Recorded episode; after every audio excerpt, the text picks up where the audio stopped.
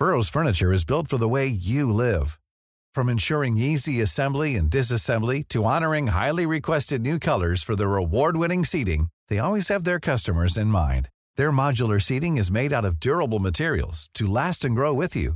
And with Burrow, you always get fast, free shipping. Get up to 60% off during Burrow's Memorial Day sale at burrow.com slash ACAST. That's burrow.com slash ACAST. burrow.com slash ACAST.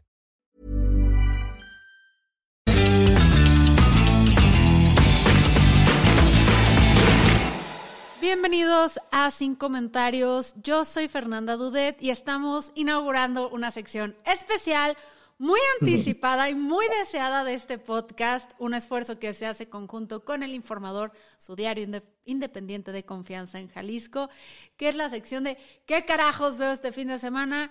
Con nada más y nada menos, espérense que tengo que traer esto acá, que nuestro amado Red Solo. Hola, ¿cómo están? ¿Cómo estás, Fer? Muy bien, ¿tú?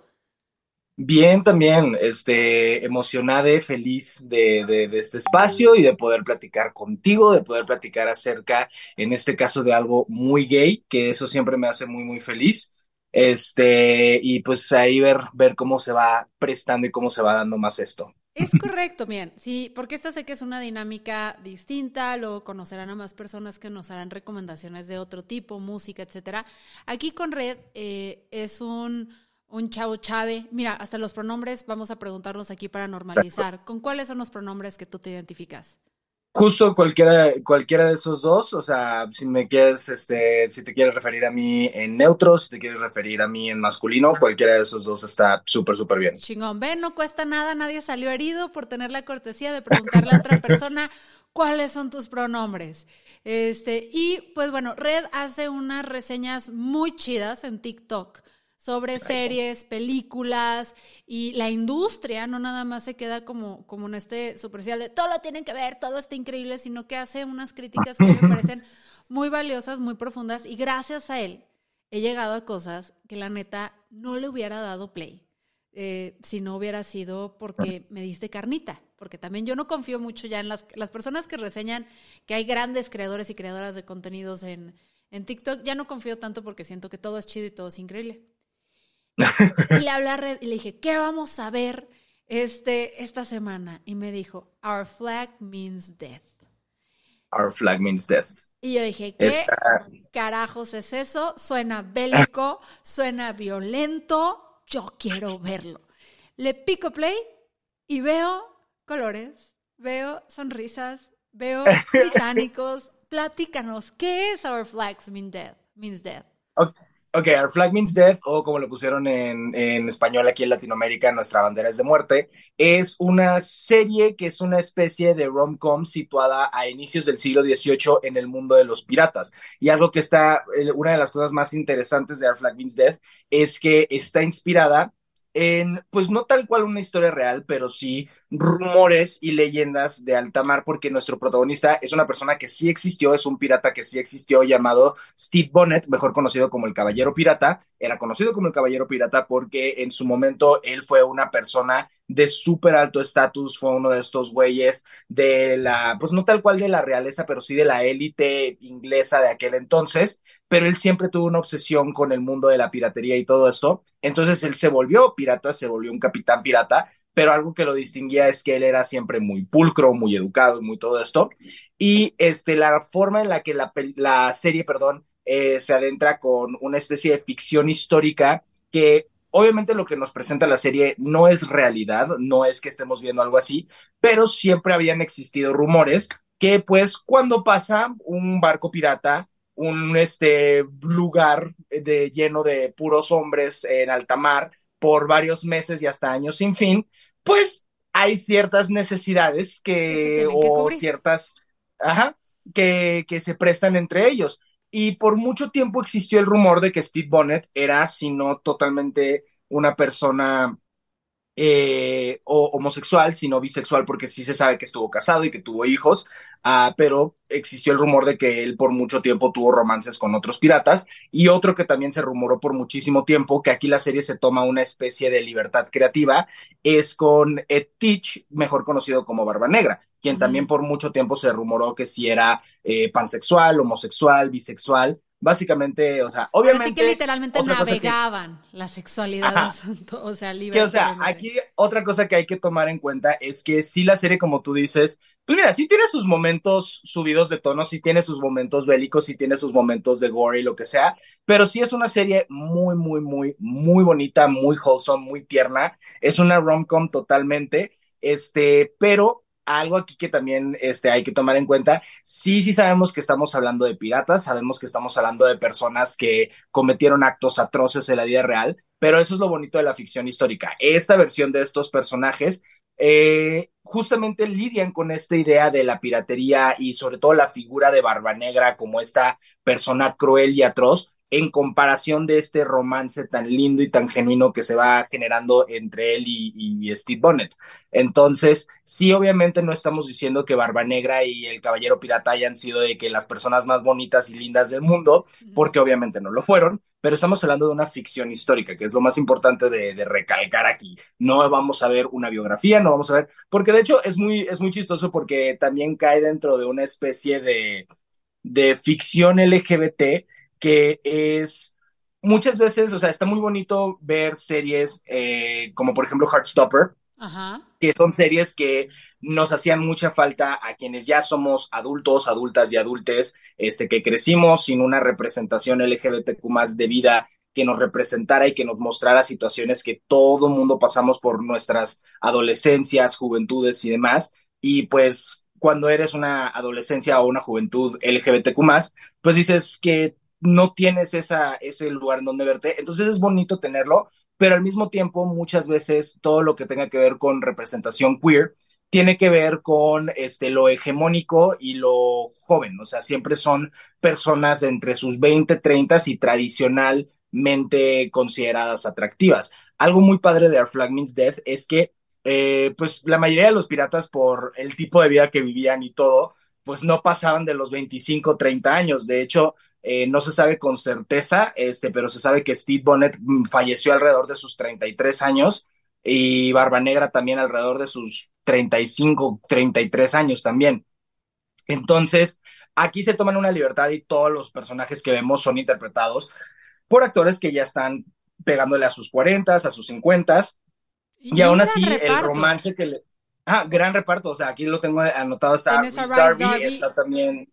Que el, ahí lo van a ubicar a Rice Darby o Reese Darby lo van a ubicar por el What We Do in the Shark, in the What Shadows, que me encanta, ah. me encanta.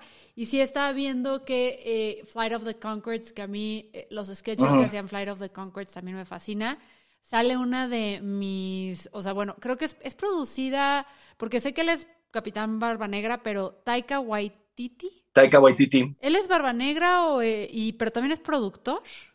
Él dirigió el piloto y es productor ejecutivo de la serie. Entonces, ah. también es algo ahí que como que me da un poquito de tic, que a veces le dan como demasiado crédito. El creador de la serie es David Jenkins, que justamente ha trabajado muchísimo con Taika Waititi en cosas como este, los sketches de Flight of the Concords y otras cosas. Este, pero él es el creador. La serie es de David Jenkins. Taika Waititi realmente únicamente dirigió el piloto y ya de ahí en fuera nada más participa en la serie como, como actor. Ah, Entonces, okay. este, no es un producto tal cual de Taika Waititi. Taika Waititi está involucrado en el proyecto, pero no es de él. Y sale una de mis comediantes favoritas en la vida, que es Leslie Jones. Leslie Jones. Que es brutal. Ella me, me encanta, su, su, cuenta en Instagram me fascina. Y entonces sí tiene un reparto espectacular y otros tantos actores que francamente no conocía y me llevó una muy buena sorpresa. Sí, o sea, y cu me comentabas ahorita de que nada más viste algunos capítulos algunos. de la primera temporada. Fíjate, ¿En qué capítulo te quedaste? Me quedé, creo que en el cuarto, y como que la... O sea, a ver, yo cuando la empecé a ver, yo no sabía, quería, quería llegar como que en bruto o en bruta a que tú me platicaras de qué iba la serie. Hubo cosas que me llamaron muchísimo la atención. El uso de los colores fue algo que, que me encantó, sí. la escenografía Eh, sé que esta parte de los piratas que hay asesinatos y todo no se me hizo muy, muy gore en el sentido de violento, sino cómico. Eh, o sea, siempre está muy tirado a la comedia, a lo light, a tal nivel que me atreví a recomendarle la serie a un amigo que tiene una hija adolescente, eh, porque siento que sí está, o sea, que lo maneja todo chido, güey, ¿sabes? O sea, en el mundo existen gays, el mundo existe, y puedes hablar de esto los piratas muy, muy Captain Hook, muy Disney, ¿no? Un poquito más Pero lo que yo... Es que... Ajá.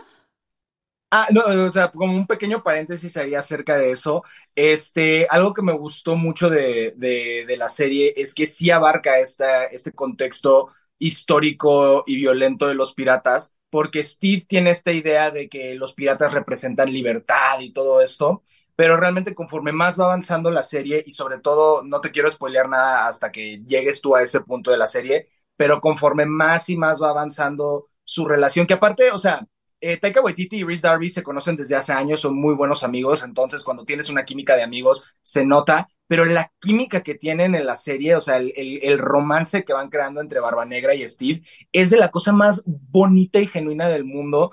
Este, y de nuevo, no me quiero adentrar a spoilers, pero dan todo un contexto completo acerca de su relación y una de las cosas más padres es que conforme más y más Steve va descubriendo acerca del mundo de los piratas, de la violencia que realmente conlleva y de los actos atroces que han cometido estas personas que a lo mejor él admiraba por su libertad y lo que él, la culpa que él siente al abandonar a su familia, a su esposa, este, y, y también conforme más va conociendo a Edward, a Barba Negra, eh, conforme más se va abriendo Ed con él acerca de la culpa que él siente acerca de los actos atroces que ha cometido y cómo siente que no es una buena persona, que no es digno de amor, que no es digno de, perdón. O sea, son pequeñas cosas así que a lo mejor, de nuevo, suena muy, muy, muy ñoño o muy simple que se ha hecho en, en otro tipo de cosas y sobre todo verlo con, con figuras históricas tan negativas como lo son los piratas, pero la serie lo abarca de una manera en la que genuinamente no es que tapen el, sol con un dedo, este, pero sí lo toca, por lo menos poquito, para de nuevo contar esta historia dentro de su ficción y dentro de su rom-com y dentro de este humor tan absurdo y caricaturesco, sí, muy Flight of the Concords, muy Taika Waititi en muchas cosas, pero al fin y al cabo, y sobre todo de, nuevo en la segunda temporada, eh, la, la, forma en la que, de nuevo, sin darte spoilers acerca de lo que vas a seguir viendo en la primera, cómo evoluciona a un tipo de relación muy diferente, a un tipo de emoción muy diferente y el cómo navegan ahí esa cuestión. También esas cuestiones de, se me está olvidando el nombre, pero el, el segundo, eh, como el, el, segundo en mando de, del Queen's Mary, el, el como pinche Barba Negra, también el cómo van explorando ahí una cuestión de una especie de de celos o de amor platónico o del ser reprimido. Hay muchas cosas muy interesantes que sí a lo mejor a primera instancia uno no hubiera pensado que lo pudieras hacer por una serie de piratas, pero lo hacen y, también hablan acerca de la no monogamía ética, acerca de la, de la identidad de género, acerca de la binaridad. Hay muchísimas cosas que explora la serie que si bien sí es una serie, por así decirse, para adultos, yo sí creo que, por ejemplo, para, una, para adolescentes de 14, 15 años, yo, yo, lo, yo, yo siento que a partir de ahí es un muy buen público para esta serie. Sí, porque no, no maneja además algo que me gusta y que creo que es muy difícil de, de encontrar cuando hablas de, de tramas de LGBTQ es que las historias suelen ser muy trágicas y muy tormentosas y casi casi como que te castiga el universo por ser de la diversidad, ¿sabes? Estás condenado a un sufrimiento. Y se queda en ese sentido muy plano, o sea, no hay un análisis de diferentes relaciones, de cómo se dan las emociones, y el que haya sido una comedia, eh, porque tipo eso que me dices que es una comedia sumamente LGBTQ yo cuando la empecé a ver, fuera de los colores que ahorita que me lo dices es como, duh, sí, para allá vamos, la o sea, como que llegué inocuo a eso, y algo que yo incluso sentí que era una una referencia un guiño, porque me recordó mucho precisamente Steve Bonnet cuando llega y, dice, a ver, ¿cómo qué onda? Vamos a hablar de nuestros sentimientos y qué necesitan los piratas, que eso es fabuloso. Una bandera, déjenme le saco mis harapos, que como es un rico, tiene seda, tiene piedras preciosas y todo. Y vamos a hacer con esto nuestra bandera de piratas, que luego hasta los comandantes británicos se mueren de risa cuando ven las banderas que dicen, ¿qué es esto? De una creatividad hermosa, me pareció. Yo veía como este, este guiño a, a los juniors empresarios Claro, claro, claro. Que, cuando, er, o sea, que cuando tienen el negocio y quieren emprender algo y leyeron muchísimos libros y podcasts sobre cómo ser empresarios y llegan y hablemos de nuestros sentimientos, hablemos de no sé qué, y es de, cabrón, el mundo de emprender un proyecto o emprender un barco en esta ocasión de piratas son madrazos, es sangre, es violencia, es hacer cosas con las que a veces no vas a estar cómodo y encontrarte en este caos. Eso es el principio como yo lo empecé a sentir, porque cuando lo vi le dije a mi pareja, le dije a mi marido, dude, estos son los amigos de los que nos burlamos que son empresarios hechos piratas, ¿sabes?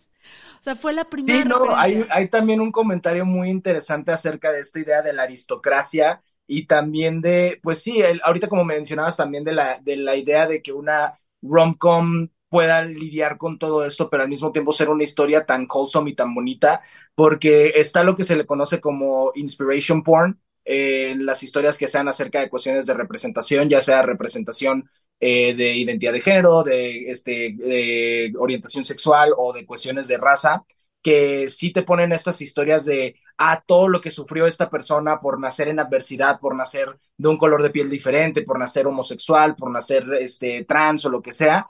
Eh, mientras que esta historia es únicamente una historia como muchas otras que hemos visto, es una rom-com que está metida en un género de piratas, en un género de aventura, en un género de comedia, pero contada 100% desde la perspectiva queer que le da David Jenkins.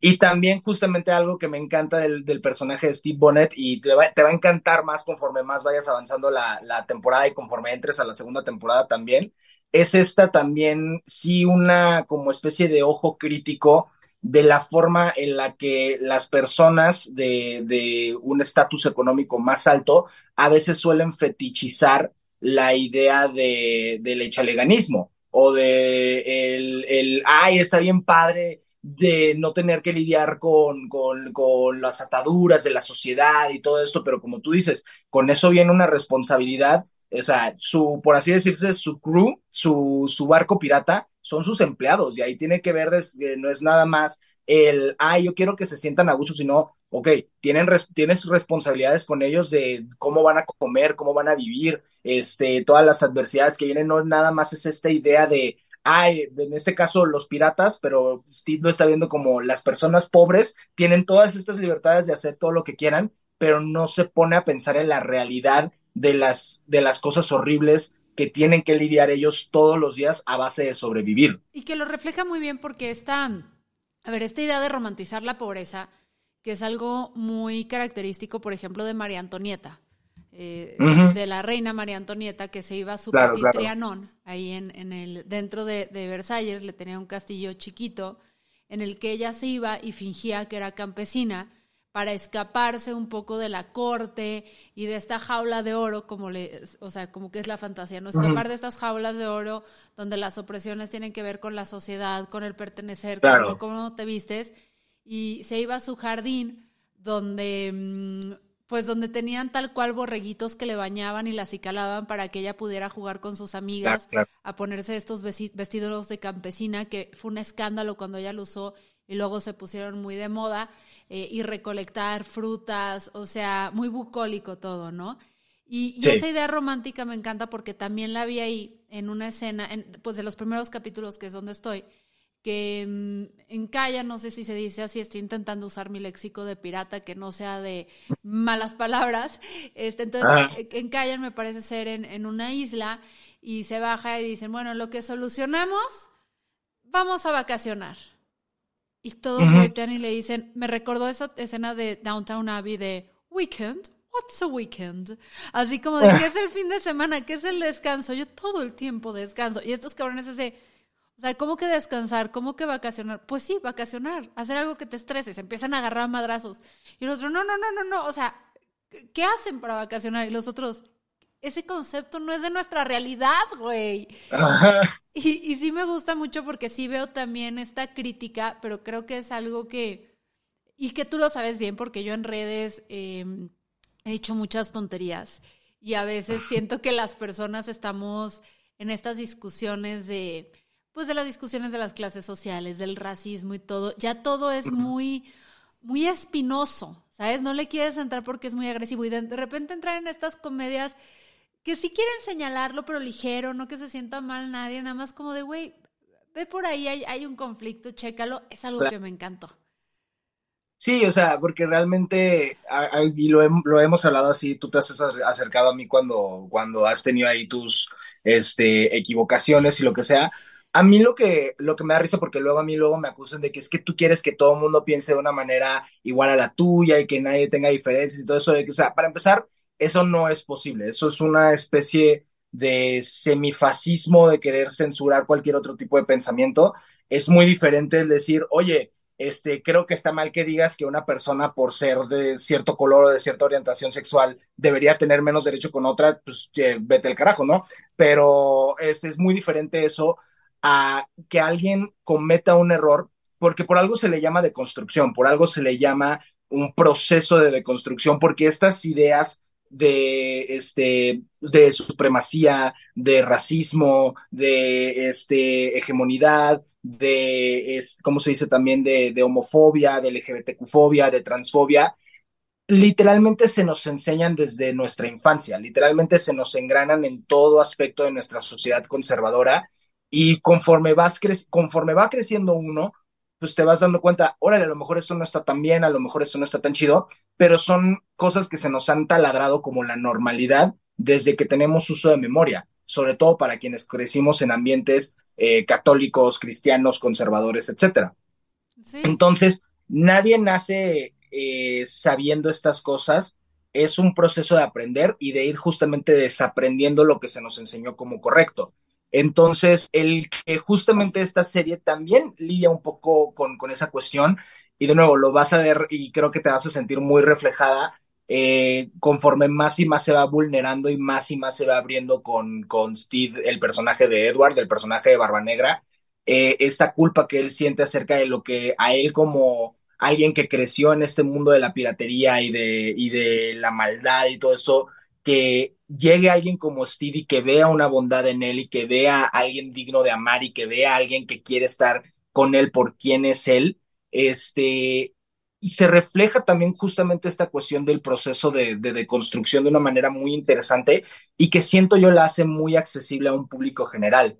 Eh, cuando se anunció la, la, segunda temporada, la verdad sí fue un mega win para el fandom de Our Flag Means Dead, porque la serie se estrenó justamente en ese periodo cuando Discovery estaba comprando Warner Brothers y que estaban cancelando y borrando un chingo de contenido de, HBO Max y que si le estaban cambiando el nombre de HBO Max a nada más Max y todo eso. Entonces realmente si hubiese, el, que hubiera segunda temporada estaba muy incierto, porque sobre todo al ser una serie este, acerca de una historia queer, dirigida a un público queer, y que realmente también culturalmente hablando es una serie muy diversa, es una serie con un elenco sumamente diverso, hay personas, este, pues en el caso de Taika Waititi, él es, es este, pacifiqueño, él tiene este, ascendencia maori, si mal no recuerdo, hay este, actores este, no binarios en el, en el elenco, hay actores este, racializados, ya sea asiáticos, ya sea este, negros, ya sea, hay una diversidad muy, muy grande y muy, muy rica, no solo el, en la historia que cuenta la serie, sino también en su producción y en su elenco. Entonces, eso también puede ser un reto para que una serie sea renovada. La renuevan ahora para una segunda temporada y ahora con lo que estamos preocupados es si va a haber una tercera temporada o no, justamente por todos estos mismos temas de los cambios que está viendo en Warner Brothers, de los cambios que está viendo en HBO Max y también de los temas que abarca la segunda temporada y todo lo que ya conllevaba los retos. Entonces, el que la serie esté encontrando un público me parece maravilloso, porque sí, justamente es una serie que siento yo que puede ayudar. Va a sonar muy chistoso porque es una serie que está dirigida a un público de adolescentes y adultos y uno piensa que con la adultez ya sabes todo, pero es una serie que está con las mejores intenciones del mundo de contar una historia para una un sector del público que ha sido subrepresentado por muchos, muchos años, pero también educar a una mayor este, porción del público acerca de estos temas de una forma que es muy accesible y muy divertida. No se siente preachy, no se siente como que te está... No te sientes juzgado en ningún momento. Nunca, o sea, es una, es una serie que genuinamente está muy feliz de existir. Sí, sí, y lo sientes, lo ves, te la pasas bien. Y te voy a decir que también es algo que me pasó, porque creo que un mal a la hora de consumir series últimamente es que, no sé tú, pero a veces las series me las echo, me las degluto, me las, me las echo así en, butillas de vamos, vamos, vamos, vamos, y chinga, y no, no le doy tiempo para saborearlas. Y en ese, vámonos, vamos, que hasta el final es muy bueno, pero acabas un poco harto, como cuando comes algo muy rico, pero comes en grandes cantidades. Y algo que con esta serie sí me ha pasado, em, que no es como otras series que tengo que pausar porque hay mucha información que procesar, ¿sabes? Porque hay series que tienes que pausar porque te obliga. Esta la quiero pausar porque el humor es un humor que sí me mantiene activa, que sí me hace pensar, que, que, no es súper hiperintelectual, pero es un humor que se nota que hay muchos escritores británicos. Es, es un humor, ajá, justo, es un humor muy británico, y el humor británico es, es muy a base de diálogo, es muy, son cosas así de que a veces se te puede, se te puede hasta pasar de que, ah, no mames, eso era un chiste. Exacto. Y, es una serie que no, lo que he descubierto es que no es una serie para mí de fondo. No es una serie, porque muchos son, ah. son, cosas, la mirada, el, el, guiño, o sea, son cositas muy delicadas que si no lo estás viendo, se te puede ir y puede, porque me pasó, la primera vez que puse uno de los episodios, eh, me distraje con el colaborador y para el segundo episodio estaba atendiendo al colaborador y dije, ay, se está haciendo aburridona. Dije, a ver, vamos a dormirlo y me puse a volver a ver el episodio 2 y dije, no manches, es un gran episodio, pero obviamente con puro audio no lo iba a cachar. Entonces yo sí creo que es una serie que los, con los británicos tienes que digerirlos, eh, procesarlos bien. Y no sé, o sea, a mí me recordó un poquito, me da la sensación de su humor, pues de Dark, este, What We Do in the Shadows es como muy eh, muy obvio, pero también... Es una mezcla, es, es, extrañamente una mezcla entre un humor muy negro y muy ácido, pero al mismo tiempo muy wholesome. Sí. O sea, porque, o sea, son personajes que no manejan muy bien este, este balance entre la atrocidad que es el concepto de un pirata con estos güeyes que están queriendo aprender a ser mejores personas y a ser educados, y esta rom-com que es tan, tan, pero tan gay. Con, y aparte, una de las cosas que también es muy cool y por lo que sí demanda tu atención la serie, es que justamente como decías, ya una vez que entres más al, al, al, proceso de, de, enamoramiento de Eddie de, de Steve, o sea, son cosas de la manera en las que se miran, en las que se comportan como casi casi de que niños de secundaria teniendo su primer crush y tirándose así de que el rollo y coqueteando. Y también una de las cosas que más me encanta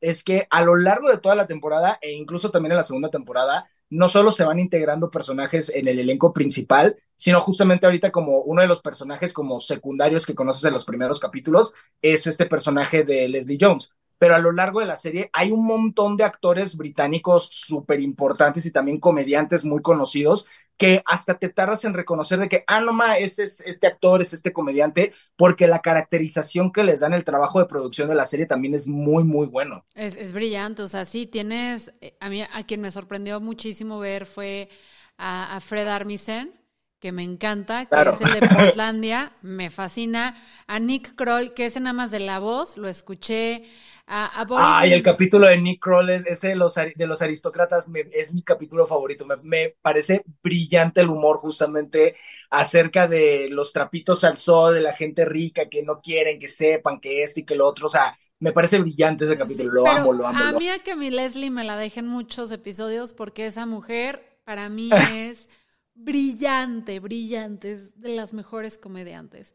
Pues muchísimas gracias, Red, por tomarte el tiempo de eh, Centennial. Eres Centennial, ¿verdad? Súper Centennial. Yo soy, yo soy generación perdida porque tengo 25, nací en el 98, entonces estamos en ese inter que técnicamente sí somos Gen Z, pero no somos tan Gen Z y también nos tocaron algunas cosas de los millennial, pero no somos millennial tal cual. Entonces los que nacimos entre el 97 y el 2000 entramos en esa generación perdida. Ah, ¿qué año naciste otra vez?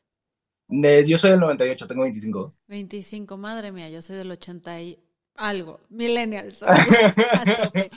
pues muchas gracias por estar aquí. ¿Cómo te encuentran en tus redes sociales?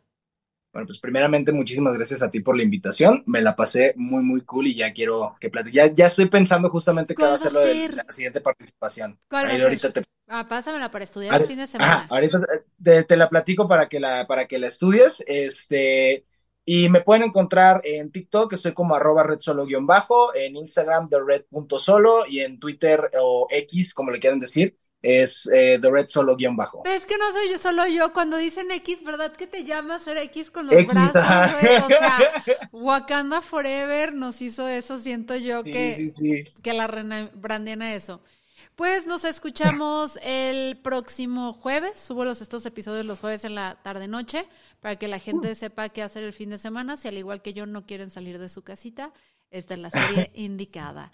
Y nos vamos. Chao.